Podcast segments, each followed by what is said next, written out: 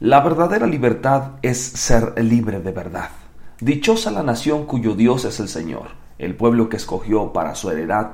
El Señor observa desde el cielo y ve a toda la humanidad. Él contempla desde su trono a todos los habitantes de la tierra. Él es quien formó el corazón de todos y quien conoce a fondo todas sus acciones. Esto es lo que expresaba el salmista en el Salmo 33.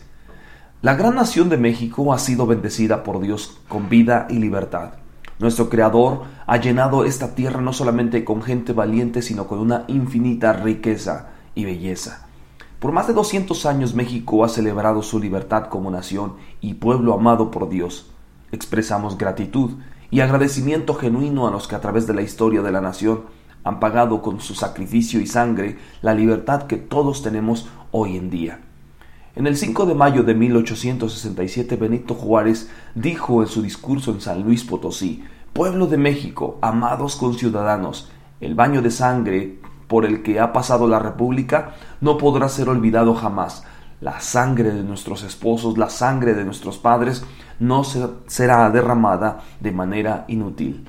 Aún mucho tiempo antes de que Benito Juárez pronunciara estas palabras, esta nación tan bella y bendecida alcanzó su libertad por medio de nuestro Señor Jesucristo, al derramar su sangre para hacernos libres del pecado que ha robado y detenido el potencial de todos nosotros que llamamos a México nuestro hogar.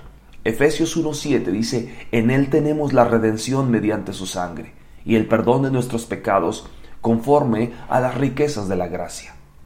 Toda clase de cadena de condenación, inseguridad y maldad ha sido rota y quitada de en medio de tu vida.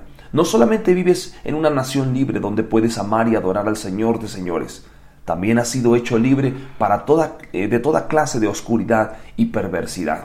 Colosenses 1:11 dice, y ser fortalecidos en todo sentido con su glorioso poder.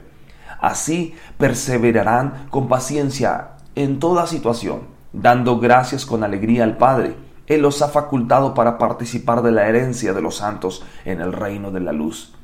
Por cada libertad que tenemos se ha tenido que pagar un precio. Muchas injusticias nos rodean, pero tenemos la promesa de Dios que habla más fuerte y que tiene más potencia sobre toda clase de injusticia. Segunda de Corintios 1:20 dice, todas las promesas que ha hecho Dios son en sí, son sí en Cristo. Así por medio de Cristo respondemos amén para la gloria de Dios. Libertad es más que solo hacer lo que quiero, con quien quiero y cuando quiero. Aunque hay quienes lo ven así, pero libertad es una responsabilidad personal que cada uno tiene, no solo para con Dios, sino también para con su prójimo. La verdadera libertad es aplicar control y reservar lo que puede dañar o lastimar a otros, incluso a mí mismo. Nuestra libertad es para liberalmente y radicalmente amar y adorar a Dios. ¿Cómo podremos amar y alabar a Dios entonces? Amar lo que Dios ama, un carácter de justicia, misericordia y humildad. Alabar que Dios es bueno, gozoso y está lleno de gratitud para todos nosotros.